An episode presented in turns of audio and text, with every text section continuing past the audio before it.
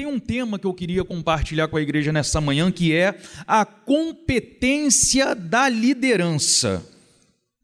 A competência da liderança, até onde vai a tua competência no liderar? E aí, para exemplificar esse tema, a gente faz uma ilustração. E aí eu uso aqui umas garrafas com água, coisa e tal, e eu poderia criar um problema aqui na hora de fazer. Mas aí, como a gente tem uns recursos de vídeo, eu pedi para o Leandro botar ali para nós uma, uma ilustração do que essa mensagem vai querer trabalhar em nós. O que seria essa competência no liderar ou na liderança?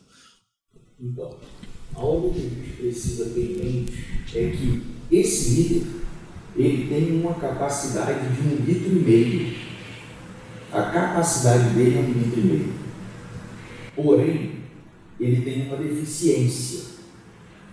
E o que limita a competência da liderança dele é essa deficiência. Por quê? Por mais que ele consiga suportar um litro e meio, a competência dele vai estar sempre baseado na sua deficiência e não pela sua capacidade total, a menos que a gente resolva esse problema.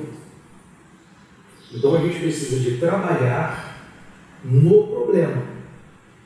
A precisa dar uma atenção na deficiência. Depois do problema tratado, ele terá condições de suportar a sua totalidade, a sua competência total na liderança. Ele poderá exercer por completo sua liderança. Mas caso contrário, se ele não trabalhar a sua deficiência, a competência dele vai estar limitada sempre pelo seu ponto fraco e não pelo seu ponto máximo. Ok? Volta para mim.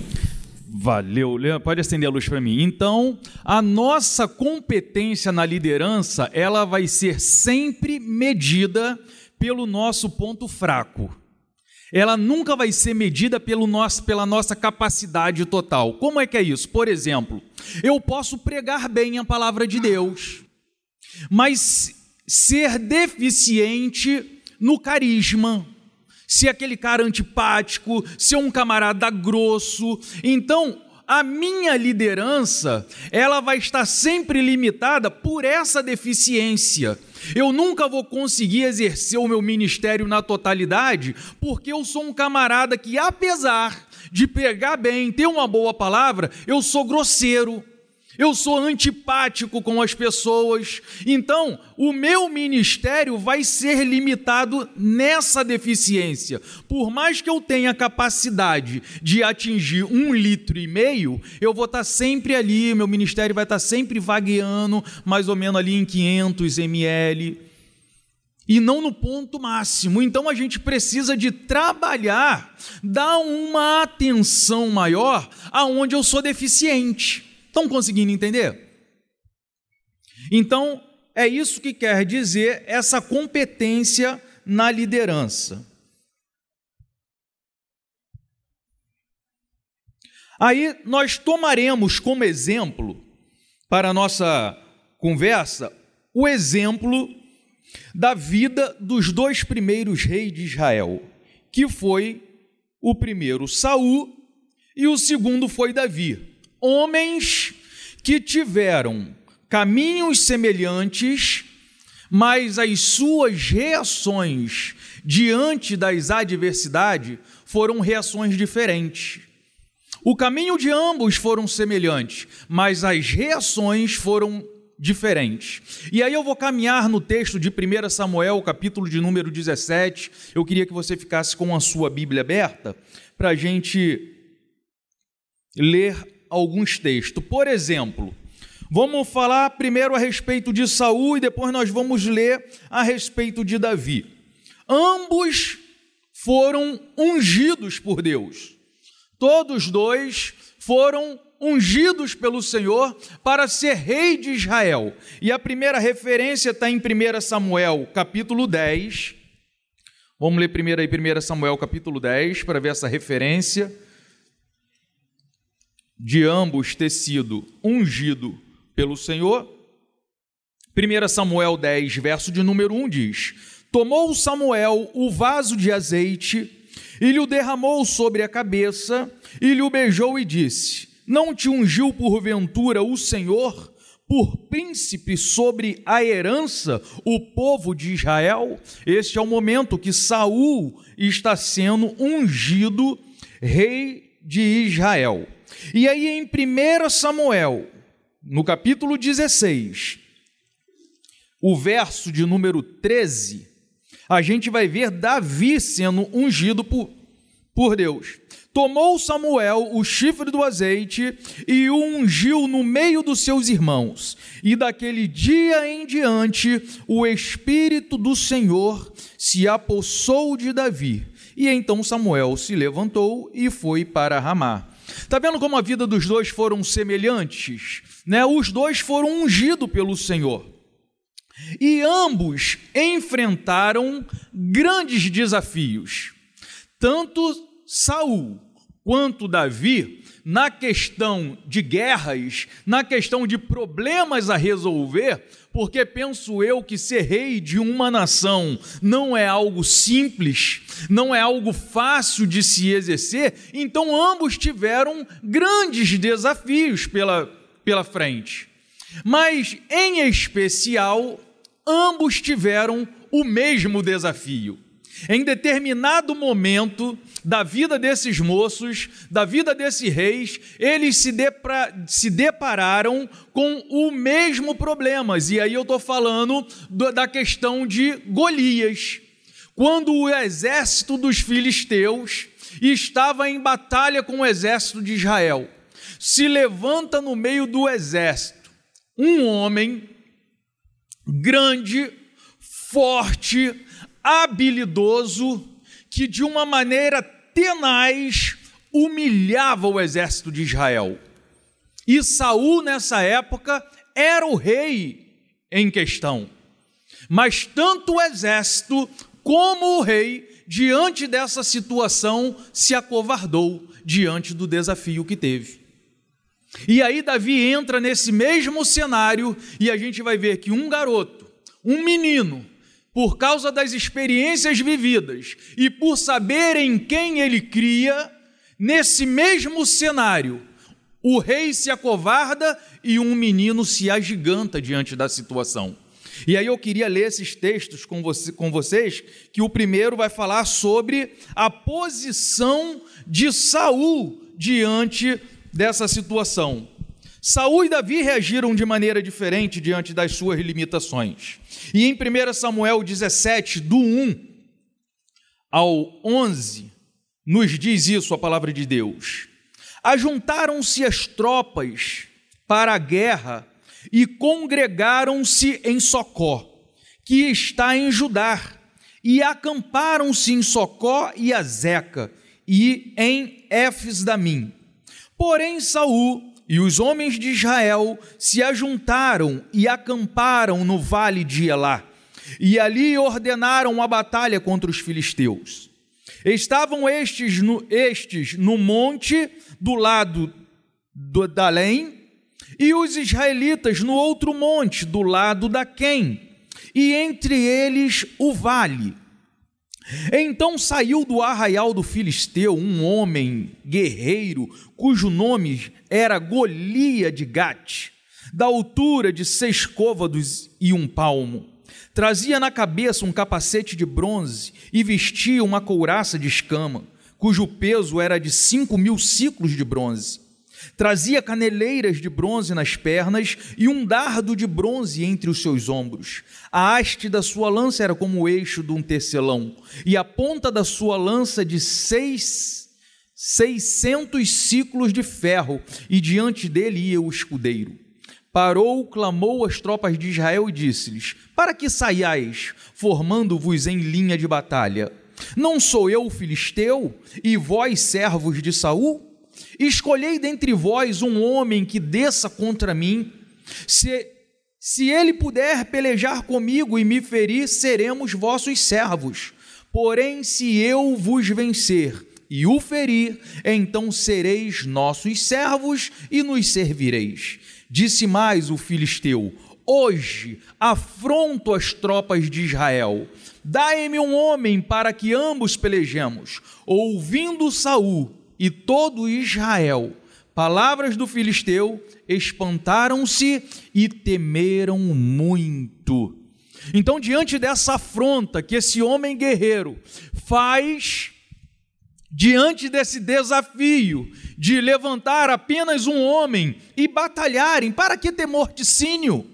Para que os exércitos se degladiarem? Não, é só uma é só uma batalha, homem contra homem. Será que no meio de vocês não existe ninguém que possa sair pelejar comigo? Se vocês me vencerem, nós seremos servos de vocês. E se eu vencer, vocês serão nossos servos. E diz que todo o exército de Israel, quando ouve a afronta de Golias, treme, se acovardam, e o rei de Israel, que era Saul, temeu sobremaneira, ficou assombrado diante do desafio. Então a gente percebe que a competência da liderança de Saul ficou limitada não por aquilo que ele podia atingir, porque a gente vai ver no início, quando ele foi ungido, que ele, diante da, daqueles que eram da sua idade, ele sobressaía. Ele era mais alto, era mais belo, era competente, ele tinha as características necessárias para ser um grande rei de Israel. Mas diante do problema, diante da adversidade, diante dos desafios, ele não pôde exercer a sua capacidade máxima, por quê? Porque ele era limitado pela sua deficiência. E a Bíblia diz que ele se acovardou diante dos desafios. Então a sua competência na liderança ficou limitada. Aí entra em cena um entregador de lanches. Davi tinha, amando de seu pai, levado lanche para os seus irmãos que estavam lá com o exército de Israel. E aí ele ouve a afronta que Golias estava fazendo naquele momento ao povo ao exército de Israel e olha como foi diferente a atitude que Davi toma diante da mesma dificuldade, da mesma adversidade que Saul, o rei de Israel, estava vivendo. Se você adiantar um pouquinho as páginas aí, você vai ver no verso de número 32 a ação que esse moço toma. 17, 1 Samuel 17, no verso 32 ao 36 vai estar escrito assim: Davi disse a Saul: Não desfaleça o coração de ninguém por causa dele. Teu servo irá pelejar contra o filisteu. Porém, Saul disse a Davi: Contra o filisteu tu não poderás ir para pelejar com ele, pois tu és ainda moço, e ele guerreiro desde a sua mocidade. Respondeu a Davi a Saul: teu servo apacentava as ovelhas do seu pai, quando veio um leão ou um urso e tomou o cordeiro do rebanho.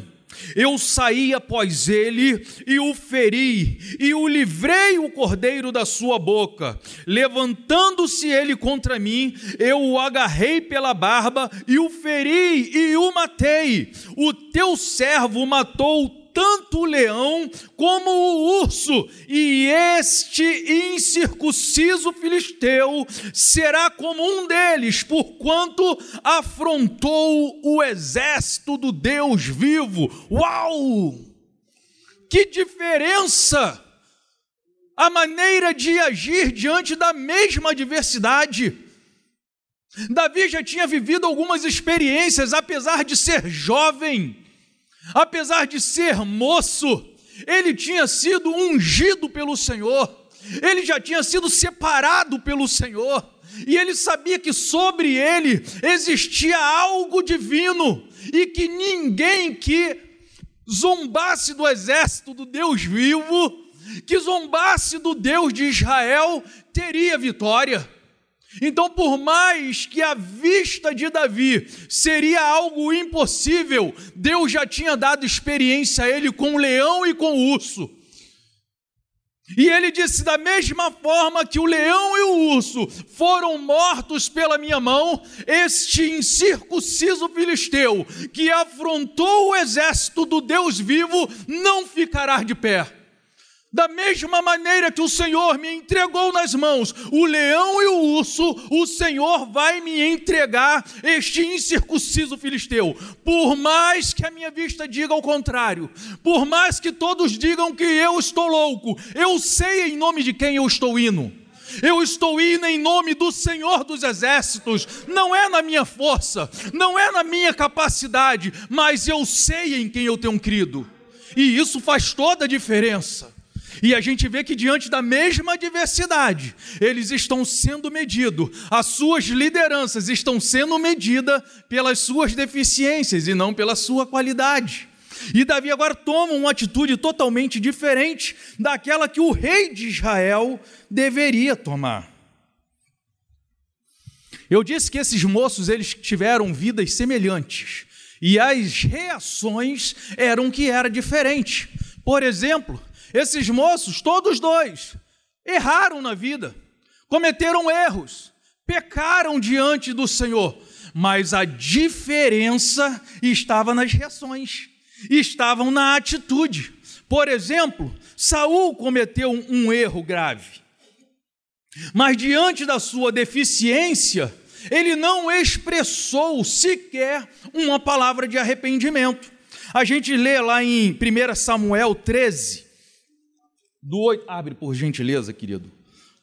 1 Samuel 13, verso de número 8 ao verso de número 15, vai estar relatado assim: Esperou Saul sete dias, segundo o prazo determinado por Samuel, e não vindo, porém, Samuel a Gilgal, o povo se foi espalhando dali então disse Saul: Trazei-me aqui o holocausto e as ofertas pacíficas, e ofereceu o holocausto. Mal acabara ele de oferecer o holocausto, eis que chega Samuel. Saul lhe, lhe saiu ao encontro para o saudar. Samuel perguntou: O que fizeste? Respondeu Saul: Vendo que o povo se ia espalhando daqui, e que tu não vinhas nos dias aprazado, e que os filisteus já tinham ajuntado em Miquemais, eu disse comigo: Agora descerão os filisteus contra mim a Gilgal, e ainda não obtive a benevolência do Senhor, e forçado pelas circunstâncias, ofereci holocausto até o 15. Então disse Samuel a Saul: Procedeste neciamente em não guardar o mandamento do Senhor. Teu Deus te ordenou. Perdão, verso 13. Então disse Samuel a Saul: Procedeste neciamente em não guardar o mandamento dos o mandamento que o Senhor, teu Deus te ordenou pois teria agora o Senhor confirmado o teu reino sobre Israel para sempre. Já agora não, não subsistirá o teu reino. O Senhor buscou para si um homem que lhe agrada e já lhe ordenou que seja príncipe sobre o seu povo, porquanto não guardaste o que o Senhor te ordenou. Então se levantou Samuel e subiu a Gilgal a Gibeá de Benjamim. Logo Saul contou o povo que se achava com ele, cerca de 600 homens. Olha que na narrativa, Saul comete um, um, um erro muito grave porque o rei não tinha o ofício de oferecer sacrifícios, holocaustos a Deus. Isso era papel do sacerdote. E ele estava aguardando Samuel chegar para oferecer o sacrifício, receber a bênção do Senhor e sair para pelejar. Mas a Bíblia diz que Samuel, ele demorou um pouquinho mais e Saul, vendo que o povo ia se espalhando, ele diz que, forçado pelas circunstâncias, ele oferece o sacrifício. Ele faz o que não era para fazer porque ele estava sendo forçado pelas circunstâncias. Ou seja, nós, como líderes, não devemos agir forçado pelas circunstâncias, porque o Senhor pode ter algo a mais para nós e por causa de tomarmos atitudes forçados pelas circunstâncias, nós podemos permanecer nivelados pela nossa deficiência. Estão me entendendo? Vamos ver agora a diferença que Davi toma diante dos seus erros. E aí eu queria caminhar um pouquinho mais à frente, lá em 2 Samuel. 2 Samuel 12, verso de número 13. Olha que diferença de atitude. 2 Samuel 12, o verso é de número 13. Então disse Davi a Natã: Pequei contra o Senhor. Disse Natã a Davi: também o Senhor te perdoou o teu pecado, não morrerá. Então Natã foi para sua casa. Quando Davi é advertido diante da sua falha, diante da sua deficiência, a posição dele foi reconhecer o seu erro. Eu pequei, Natan chega para ele e fala: Davi, tu deu mole, tu errou, não era para ter feito disso. Ele, eu sei, Natan, eu pequei contra o Senhor. E aí Deus manda a resposta: também o Senhor te perdoou porque aonde há arrependimento, há perdão de Deus. Então nós como líderes, nós precisamos reconhecer a nossa deficiência. Nós somos líder por misericórdia. Então quando errarmos, quem sabe, com qualquer um, mas principalmente com os nossos liderados, que nós possamos ter a hombridade de nos perdoar, de chamar, ó, eu me equivoquei, eu errei, não era para me ter falado mais mas falei, eu, eu não era para ir, mas eu fui, mas eu reconheço que errei, eu pequei. Querido, isso vai te levar, como diz um jogador, a um outro patamar. Como eu, eu gosto de contar essa experiência. E se um dia eu for consagrado a pastor na Maranata, no meu discurso, de, no meu discurso lá na minha consagração, eu vou ter que comentar sobre isso, porque isso ferve no meu coração, a respeito do pastor Ari. O pastor Ari fez eu passar uma vergonha monstro no meio do, dos discípulos, da escola de discípulo. E eu saí dali decidido a, a não voltar mais. Cheguei em casa, eu liguei para ele com uma palavra assim meio que furiosa, mostrei para ele o pecado dele também, que do mesmo erro que eu cometi, ele também comentou, ele cometeu, e eu falei: "Agora já era, amigo. Agora deu tudo errado. E eu pensando que ele ia dizer para mim: quem é tu para me ligar? Quem tu pensa que é? O que, que tu acha que está fazendo? Que nada, o pastor ele se abaixou e falou: Meu filho, eu não tive essa intenção, me perdoa em nome de Jesus, eu vou te pedir perdão publicamente. E aquilo ali entrou no meu coração como um bálsamo, em saber que os meus pastores não são semideuses, são homens que erram e reconhecem os seus erros também. E naquele momento ali o Senhor lavou a minha alma e eu falei para ele, pastor, esquece tudo. Não precisa mais me pedir perdão na frente de ninguém, não, porque já está tudo resolvido. A hombridade que o pastor teve de, no momento, perceber que deu um mole, errou, deslizou. Por quê? Porque, apesar de ser líder, é homem como eu e você. Mas a hombridade está no reconhecer e quando algo acontecer no seu ministério, na sua caminhada, na sua família, tenha hombridade. Sabe? Pede perdão ao teu filho, pede perdão à tua esposa, pede perdão ao teu amigo de trabalho, peça perdão ao teu pastor, peça perdão é questão de inteligência. É hombridade. É reconhecer que nós somos humanos, somos falhos e Davi tinha isso, ele, Senhor, eu pequei contra ti. E aí Deus fala assim: por isso também eu te perdoo.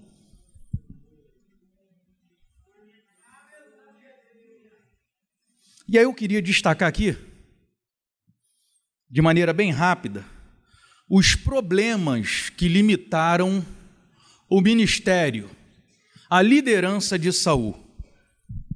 Precipitação nos votos. Saul se precipitou e tomou atitudes que não deveriam ser tomadas. E por isso Deus retira dele. Lembra que o profeta disse para ele: Hoje o Senhor teria confirmado o teu reino para sempre. Mas agora ele já escolheu um outro por teu lugar. Por quê? Porque foi precipitado. Nós, como líderes, nós temos que pedir a Deus esse domínio próprio, para a gente não agir de maneira precipitada, porque nessa precipitação a gente acaba cometendo alguns deslizes. Então, nós que somos líderes, pesa sobre nós essa responsabilidade de sermos mais centrados, de posse de alguma informação, espere pondere, observe melhor, para aí então você poder tomar uma, uma posição, buscando sempre orientação de Deus. Não seja apressado. Calma. Diante da dificuldade, diante da pressão, calma. Porque Deus está no controle de todas as coisas. Nós não precisamos nos precipitar.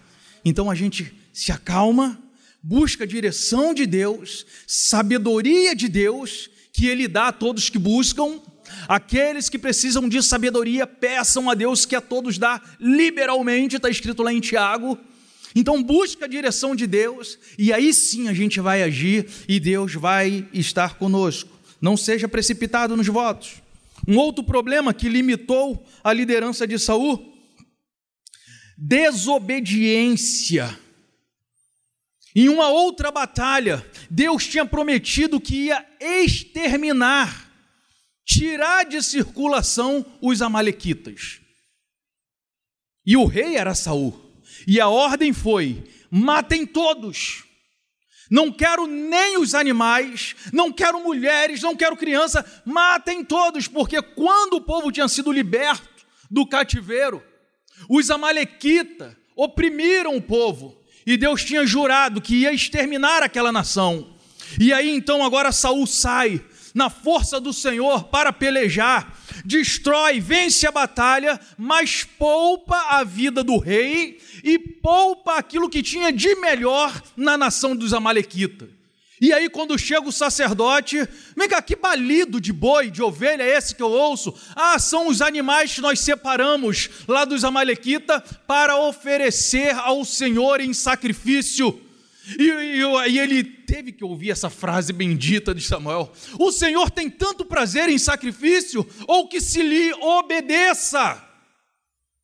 Ou seja, nós que somos líderes devemos cultivar em nós a obediência ao Senhor e à Sua palavra. Porque é isso que agrada a Deus. Às vezes nós ficamos sacrificando ao Senhor, viramos ativistas religiosos, trabalhamos em 20 departamentos, mas às vezes não somos obedientes à Sua palavra, não somos obedientes a Deus não somos obedientes ao pastor, e isso vai nos limitar, querido. Quer ter uma, uma liderança potente? Seja uma pessoa obediente. Saul não era obediente, por isso a sua liderança era sempre limitada pela sua deficiência. E aí a gente vai ver que a perseguição a Davi foi um outro mal que ele cometeu, era um outro deslize. Ninguém vai tomar o meu posto. O meu cargo ninguém toma, e ele já sabia que Deus era na vida de Davi. O que, que ele vai fazer? Eu vou matar esse cara, porque esse cara está querendo o meu posto. Querido, fica tranquilo, aquilo que é teu está guardado. Aonde Deus te colocou, somente Deus te tira. Nós não precisamos ficar duelando, nós não precisamos ficar brigando dentro da igreja do Senhor por cargo, por nomenclatura. No tempo de Deus ele te levanta, no tempo de Deus ele te tira, no tempo de Deus ele te prospera ministerialmente. Fica tranquilo. Não precisa perseguir ninguém, como Saul fez. Não precisa ficar entrando em batalha, porque o que Deus falou está falado. E o medo? o medo foi algo também que limitou a liderança desse moço. Diante de Golias, ele temeu. E a gente vê o medo como uma chave de proteção do ser humano. Se nós não tivéssemos medo, se nenhum de nós aqui que estamos presentes tivéssemos medo, nós estaríamos mortos. Mas porque nós temos medo de, de algumas situações, nós nos prevenimos, nos reguardamos. Agora, o medo, ele não é ausência de coragem. Eu posso ser um homem corajoso mesmo com medo. Ou seja, minha irmã, eu estou precisando que você lidere esse departamento. Pastor, mas eu tenho medo, mas eu sou corajosa, eu vou assim mesmo.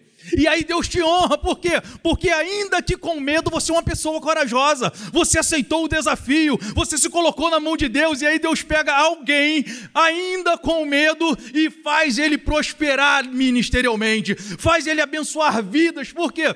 Porque o medo, ele não tem nada a ver com a ausência da coragem. Eu acredito que Davi tinha medo de Golias, porque a vista era uma discrepância muito grande. Mas apesar do medo, eu acredito que porque ele sabia que Deus era na vida dele, ele falou: Eu sou corajoso e eu vou enfrentar, ainda que com medo. Então, querido, ainda que com medo, exerça com zelo o seu ministério. Seja um líder zeloso por aquilo que Deus colocou nas suas mãos. Tenha coragem, ainda que o momento seja desafiador. Seja igual Davi e não como Saul, que fez com que o medo o paralisasse e ficasse sendo humilhado pelas circunstâncias. Não, se levante em nome do Senhor dos Exércitos e peleja essa peleja, porque Deus vai ser contigo. Agora deixa eu te falar sobre os problemas que não limitaram Davi, que não paralisaram Davi, que as atitudes dele foi totalmente diferente. Por exemplo, Davi não permitiu que a desconfiança dos seus familiares o paralisasse. Quando Deus manda Samuel e ungir na casa, na casa de Jessé um de seus filhos, e Samuel começa a lá aqueles homens grandes, fortes, bonitos, é esse aqui o Senhor, olha, eu não vejo como tu vê, não é esse, ah, então é esse, não é, e aí Jessé, então é esse também, e passaram todos os filhos, e aí Samuel, inconformado, disse: Não, nós não podemos sentar à mesa. Tem mais alguém aí? Ah, tem um garotinho. Tem um ruivinho aí que está apacentando ovelha, então nós não vamos sentar à mesa enquanto ele não chegar. E aí, quando chega Davi, o Senhor fala: É esse aí que eu separei. E aí Deus vai lá e unge ele. Mas a família de Davi o menosprezava, por ser ele o menor. Lembra quando ele chegou com um lanche lá na, na guerra? Eu conheço a tua presunção, garoto. O que que tu quer aqui? Os irmãos não, não respeitavam Davi. Porém, ele não se acovardou diante da, da desconfiança dos seus familiares. Ele não ficou paralisado, ele não internizou aquela informação e se deprimiu. Ele sabia que Deus era na vida dele e isso bastava, apesar dos seus familiares não acreditarem nele. E eu me lembro quando eu me converti, cheguei na casa do meu sogro e eu falei: Ó, daqui em diante eu não quero mais piadinha comigo. Eu não falo mais palavrão. Eu não quero mais isso, não quero mais aquilo. E ele disse para mim: Eu quero ver até onde vai essa palhaçada. Me menosprezou, porque eu tinha aceitado Jesus Cristo, eu não queria mais participar daquele, daquelas atividades, daquelas reuniões que não agradavam ao Senhor. E um belo dia eu estava pregando a palavra de Deus e eu vi o meu sogro levantando a mão. E eu disse para ele: Viu, meu sogro, até onde foi aquela palhaçada? Até um dia tu entregar teu coração para Jesus. Que maravilha foi aquilo na minha vida. Eles me menosprezaram, mas eu sabia e na mão de quem eu tinha entregado a minha vida. E eu falei: daqui em diante é diferente. O que passou, passou. Agora daqui para frente eu vou fazer diferente. Então a desconfiança da família de Davi não foi um motivo impeditivo para que ele exercesse uma liderança de qualidade. O desprezo do inimigo foi um outro fator que Davi não permitiu o abalar. Golias olhou para ele e falou: oh, menino, eu sou algum cão? Eu sou algum cachorro para você vir a mim com um pedaço de, de pau e pedra? Menosprezou Davi. E Davi disse assim: Tu vens contra mim com espada e lança, mas saiba que eu vou contra ti em nome do Senhor dos Exércitos. O desprezo do inimigo não fez com que Davi se acovardasse. E às vezes os inimigos de nossa vida nos afrontam, não é verdade? A enfermidade chega com força. O desentendimento familiar chega avassalador. As calúnias chegam de uma forma destruidora. E aí, qual vai ser a tua atitude diante desse inimigo que está te afrontando? De repente, o desemprego está jogando na sua cara que o teu Deus não está nem aí para você. E aí, você vai deixar essa situação tomar vulto, você vai se acovardar diante disso, porque Davi não se acovardou. Ele sabia nas mãos de quem ele estava, e isso fez toda a diferença. Então não permita que o escárnio do inimigo nos despreze a ponto de nós né, ficarmos retraídos. Outra coisa que não abalou Davi foi a perseguição do rei. Um homem íntegro, fiel, que cantava a Deus e o demônio saía do rei. Ele só fazia o bem para Saul e Saul perseguia, queria matar, queria o destruir. E esse moço poderia falar assim: Deus, estou cansado de tudo isso. Eu não te pedi para me ungir rei. Agora tu me unge rei e agora eu tenho que viver minha vida fugindo de Saul. E um dia Davi teve a oportunidade de acabar com tudo isso. Um dia Davi escondido dentro da caverna, Saul entra para fazer suas necessidades e Davi vai lá e corta um pedaço do seu manto e, e mais à frente diz para ele assim: Ó oh, rei, eu tive a oportunidade de te matar, eu tive a oportunidade de acabar com a tua vida, mas ó, eu sou um homem íntegro, eu sou um homem reto, eu não fiz aquilo que tu queria fazer comigo, acredita que eu não quero o teu lugar. Até porque eu sei que no momento certo Deus vai me colocar aí. E eu penso que Saul ficava vendo aquelas atitudes de Davi e percebia que tinha algo em Davi diferente. Querido, o mundo precisa observar em nós algo diferente, não algo semelhante. O mundo precisa ver que nós somos um povo diferenciado, não por aquilo que falamos, não por aquilo que cantamos, mas por aquilo que é, é tratado através de nós, por aquilo que jorra de nós. É isso que o mundo que está indo a passos largos para o inferno está tendo a necessidade de homens e mulheres que se consagrem a tal ponto de quando sairmos lá fora, a luz de Deus possa brilhar de tal maneira que eles percebam que verdadeiramente Deus continua agindo através da igreja. Xadarabacalabá, suricantaralabás. A juventude de Davi não foi um fator impeditivo. Porque ele era um garoto. Os estudiosos dizem que com 17 anos de idade, 14 anos de idade, um menino.